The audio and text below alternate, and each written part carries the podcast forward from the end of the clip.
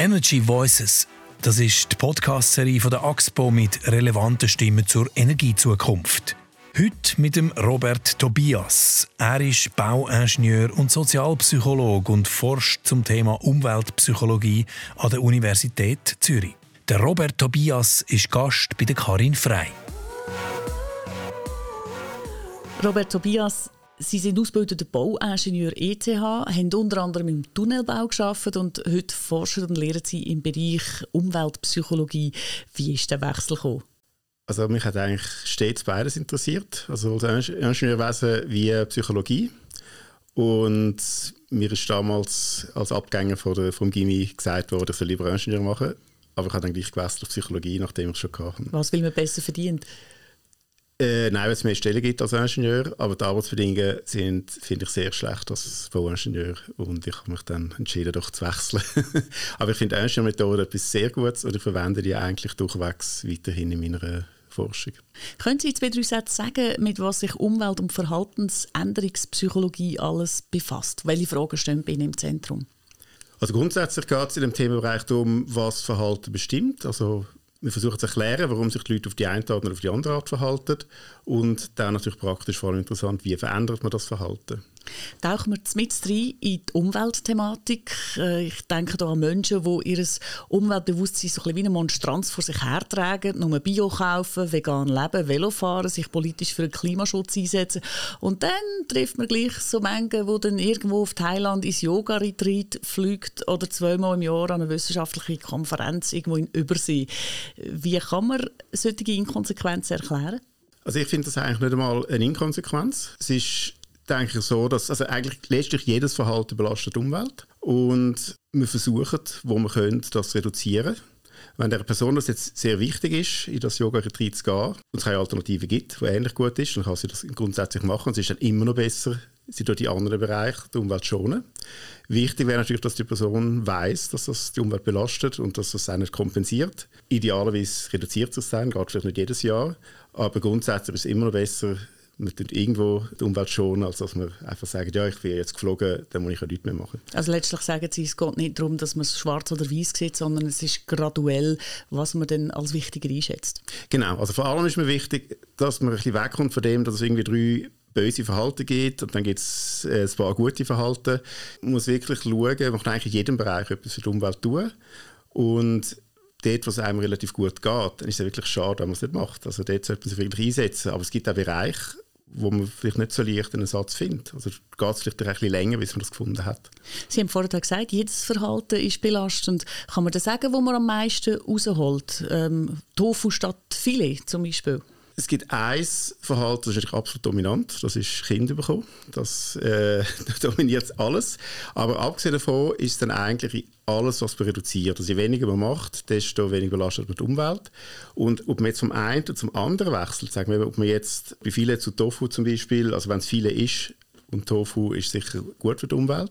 Aber wenn man einfach sagt, man verzichtet auf Fleisch und nimmt eine pflanzenbasierte Ernährung, kommt sehr darauf an, was man Fleisch, wie viel Fleisch man gegessen hat und was für pflanzliche Ernährung man nimmt. Also in der Tat ist es eigentlich am besten, man tut zum Beispiel den Proteinbedarf mit Innereien bedecken, weil kein Tier wird geschlachtet wegen den Innereien. Also von dort her ist es eigentlich sogar günstiger ist Fleisch, aber sicher nicht Filet und auch wie der Pflanzenseite ist eben die Frage, nimmt man Soja oder nimmt man Linsen macht auch einen großen Unterschied. Also, kurz gesagt, also Linse ist besser als Soja, oder was? Ja, genau. Also Linsen ist natürlich günstiger. Also wichtig ist, dass eigentlich für jede Person ist der Impact von einem bestimmten Verhalten verschieden. Also man muss eigentlich bei jeder Person schauen, aus der Situation, wo sie ist, was bringt es eigentlich, wenn sie es ändert. Und bei gewissen Personen bedeutet dann so eine klassische Änderung, wie zum Beispiel Fleisch zu pflanzenbasiert auch negativen Impact. Und ich habe es gehört, Sie haben gesagt, Kinder sind das Schlimmste. Ich meine, streng funktionalistisch argumentiert müsste man sagen, man müsste global eine Ein-Kind-Politik durchsetzen, weil ja eben offenbar die menschliche Existenz eine Zumutung ist fürs Klima. Ja, da macht man sich eigentlich auf der ganzen politischen Bandbreite unbeliebt mit dem Thema. Aber ich denke tatsächlich, dass das ein sehr wichtiger Punkt ist. Solange das individuelle Verhalten einen Einfluss hat um die Umwelt, und das wird es eigentlich immer haben, bedeutet jedes Kind weniger, weniger Umweltimpact und so wirklich auf null reduziert der Umweltimpact. Und das heißt jetzt vor allem in Ländern, wo der Impact groß ist, also zum Beispiel in der Schweiz oder viel größer, sagen wir in afrikanischen Ländern, macht es viel mehr aus, wenn man auf Kinder verzichtet, also wenn man die Bevölkerung wenigstens stabil halten, sogar reduziert. Krux ist ja eigentlich unsere Kultur. Man müsste für das grosse Ganze, für den Klimaschutz als Einzelperson Einschränkungen akzeptieren. Demgegenüber steht aber die persönliche Freiheit und das Recht, weitgehend das können machen, was wir gerne wollen, so wie wir es eben im Westen gerne machen. Sind wir da nicht a priori schon ein bisschen verloren? Beziehungsweise, wie würden sich denn die zwei widersprüchlichen Konzepte vereinen? Da gibt es eigentlich zwei Antworten dazu. Also das erste ist, dass man natürlich in einer Gesellschaft, überhaupt wenn man zusammenlebt, also auch schon in einer WG oder so, hat man immer gewisse Regeln, die man einschränken Also das ist es grundsätzlich geben und in der Regel ist das Zauberwort dort Fairness. Äh, allerdings können wir es gerade bei den Verhaltensänderungen gibt es natürlich Möglichkeiten, auch viel Freiraum zu. Also ich lehne es eigentlich ab, so Kampagnen, wo man ein ganz bestimmtes Verhalten verändert. Und ich finde, eigentlich sollte man eine ganze Palette von möglichen Verhaltensänderungen anbieten und Leute sollen das auswählen, wo für sie am besten passt, wo sie auch sehen, wo sie relativ viel rausholen können mit relativ wenig psychologischen oder auch finanziellen Kosten. Wir reden gerade über die verschiedenen Sachen, die man machen kann. Ich werde noch bei zwei Sachen bleiben. Nämlich, ähm, ich sage immer, der Mensch schwimmt erst, wenn er das Wasser nicht im Haus hat, sondern bei den Nasenlöchern, nämlich der, wenn es weh tut. Und das Problem mit dem Klimawandel ist ja, man hat zwar schon das Gefühl, es geht etwas, aber so richtig weh tut es uns noch nicht. Also ich weiß nicht, wie es jetzt in der Schweiz wäre, wenn es wirklich schon weh dächte. Das können wir in 20 Jahren, vielleicht schon in 10 Jahren, wenn es schlimm kommt, äh, untersuchen. Wir haben äh, aber Forschung betrieben, zum Beispiel im globalen Süden, in Peru zum Beispiel im Hochland, wo die Leute sehr stark betroffen sind vom Klimawandel jetzt schon. Und es hat erstaunlich wenig Einfluss, dass man davon betroffen ist. Also sogar Leute, die Menschen verloren haben in Überschwemmungen und sich jetzt vorbereiten können, es geht nicht mal um Mitigation, sondern also nicht mal darum, Klimawandel zu vermeiden, sondern sich dagegen zu schützen. Das ist ein kleiner Einflussfaktor, das hängt von anderem ab. Man kann schon sagen, die einen kommen darauf an, oder? die hängen ein und die anderen sagen, wieso reagieren die Leute unterschiedlich auf eigentlich eine Gefahrensituation, die für alle gleich ist? Da ist sehr wichtig, zu bedenken, dass Klimawandel nicht das einzige Problem ist, mit dem wir uns umschlagen müssen. Das allererste, was machen wir, ist Überleben. Und zwar nicht nur körperlich, sondern auch psychologisch und sozial. Also wir werden nicht etwas machen, wo wir aus den Gruppen ausgeschlossen werden oder wo wir dann depressiv werden. Und das ist für verschiedene Personen sehr unterschiedlich. Also wenn man natürlich aufgehoben ist in einer Umweltschutzgruppe und dort solche Funktionen erfüllt bekommt, dann wird man wahrscheinlich eher zugeneigt sein zu Klimawandel oder klimaschutzaffinen Sachen. Während wenn man eine andere Basis hat und die eigenen Probleme anders das Profil aufweisen, dann ist der Klimawandel zwar vielleicht auch wichtig, aber einfach nicht das Wichtigste und ist einfach tiefer in der Priorität. Reden wir von den einzelnen Massnahmen, die können nützen oder eben vielleicht nicht. Wie kann man es angehen? Also man könnte mit Regulierungen arbeiten, zum Beispiel ähm, die Frage, wäre es zielführend, weniger Fleisch zu essen, um den CO2-Ausstoß zu verringern und das würde eine Regierung einem quasi auf die Nase drücken. Wäre das wünschenswert, dass das eine Regierung machen würde? Also es gibt viele Umweltprobleme, wo wirklich das individuelle Verhalten sehr entscheidend ist. Beim Klimawandel ist schon der Impact, den man auf individueller Ebene erreichen kann, verhältnismäßig klein. Es braucht in erster Linie institutionelle Maßnahmen, also einfach weniger Verbrennen von Kohlenstoff letztlich. Von dort her denke ich jetzt im Namen vom Klimaschutz sehr große Einschränkungen zu verlangen problematisch.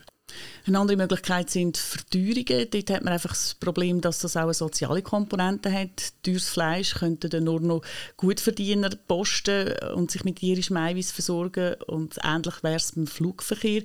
Gibt es eigentlich ähm, sozial faire Lenkungsmöglichkeiten? Also ich denke, am Schluss ist natürlich jede Maßnahme hat ihre Verlierer und Gewinner.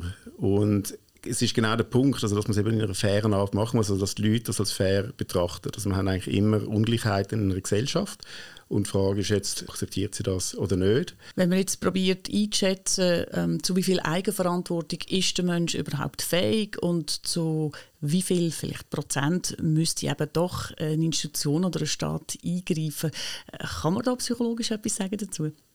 Grundsätzlich sind Menschen eigentlich sehr gut fähig, freiwillig ihr Verhalten zu verändern, wenn eben die Bedingungen gegeben sind, die ich gesagt habe. Also eben, wenn das Zielverhalten die Funktionen erfüllt, die die Person braucht, wenn die Person findet, dass sich das lohnt, also dass der Impact, zum Beispiel der Umweltimpact genug groß ist, dann kann man eigentlich die Leute in der Regel dazu bewegen. Jetzt ist natürlich der Punkt, wenn das Zielverhalten die Funktionen nicht erfüllen kann, dann kann man natürlich mit einem gewissen Druck die Leute zwingen, quasi in einen unangenehmeren Zustand reinzukommen. Also dass man sagt, okay, ihr könnt jetzt den Stress nicht abbauen, so wie ihr das bis jetzt gemacht habt. Überlegt euch etwas Neues.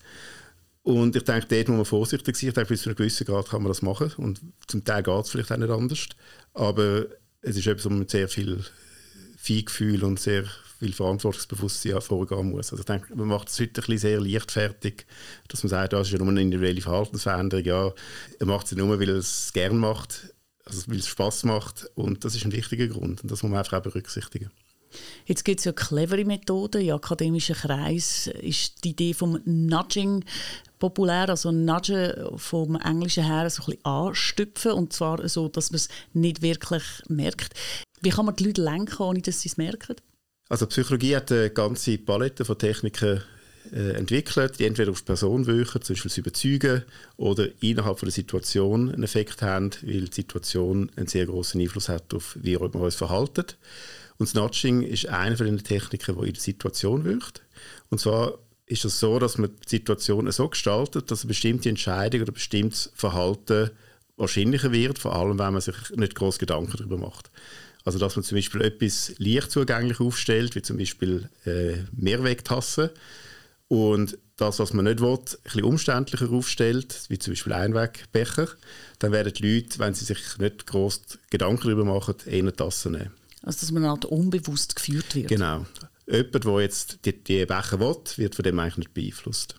Eine grosse Frage, die auch einen psychologischen Faktor hat, wo uns auch hier im Westen seit Jahren umtreibt, ist die Frage der Erbschuld beim CO2-Ausstoß. Also der Westen und gewisse Schwellenländer haben bisher überproportional CO2 ausgestoßen und sie sollen darum auch die Hauptlast der Einsparungen tragen. Und Entwicklungsländer die dürfen weiterhin CO2 ausstoßen. Macht das Sinn? Und wie kann man dann allenfalls ganze Nationen davon überzeugen, dass es anders sein sollte? Also ich finde die Schuldfrage ein bisschen problematisch im Zusammenhang mit dem Klimawandel. Also ich denke, wir haben zwar eine Verantwortung, als Vorreiter vorzugehen und auch andere Länder zu unterstützen, aber mit der Schuld heißt natürlich auch immer, wer etwas macht, der ist quasi ein Schuldbekenntnis. Also ich denke, das kann natürlich sehr stark abblocken, dass dann Länder gar nicht aktiv werden, weil sie eben die Schuld nicht übernehmen wollen. Und die globale Süden jetzt einfach in dieser grossen Änderung außen vor zu lassen, finde ich auch problematisch. Also ich denke, eigentlich der Moment, wo jetzt der globale Norden einen technologischen Neustart macht, wäre eine riesige Chance, um die Kluft zwischen Nord und Süd zu reduzieren. Also ich denke, man sollte eigentlich genau den globalen Süden mitnehmen und dabei unterstützen, dass sie eben ihren CO2-Ausstoß reduzieren können. Also nicht, dass dann nachher auch wieder hinterherhängen. Genau, also wenn man einfach sagt, machen die mal so weiter wie bisher und wir werden technologische Leader auf dem Feld, dann bleiben die Verhältnisse wie sind oder werden sogar noch schlimmer. Ganz herzlichen Dank, Robert Tobias. Ich stelle Ihnen noch die vier Fragen, die wir unseren Gästen immer stellen. Kurze Frage, knackige Antwort. Eine nachhaltige Energiezukunft bedeutet für mich? Energie ohne Verbrennung von Kohlenstoff, aber auch ohne übermäßige Risiken, technisch oder sozial. Was ist Ihr täglicher Beitrag zu einer nachhaltigeren Energiezukunft? Also wir haben das auf ein Kind beschränkt und ich versuche auch möglichst wenig mobil zu sein, möglichst physisch aktiv zu sein und wir wohnen in einer sehr kleinen Wohnung. Das nächste Auto, ich frage jetzt gleich, Benzin oder Strom? Ich habe leider keins. leider? Ja, keins. Ich kann keins. Falls Sie auf der Stelle etwas könnten verändern was wäre es? Ja, das hat vielleicht eher indirekt mit Umweltschutz zu tun. Also ich bin jetzt eigentlich fast so, bestimmte gesellschaftliche Entwicklungen, ich glaube, ich würde bewirken, dass die Leute mit eigenen Positionen ein bisschen kritischer sind und mit Positionen von anderen ein bisschen verständnisvoller, damit wir wegkommen von dem schwarz-weiß bös gut denken. Ganz herzlichen Dank, Robert Tobias. Merci.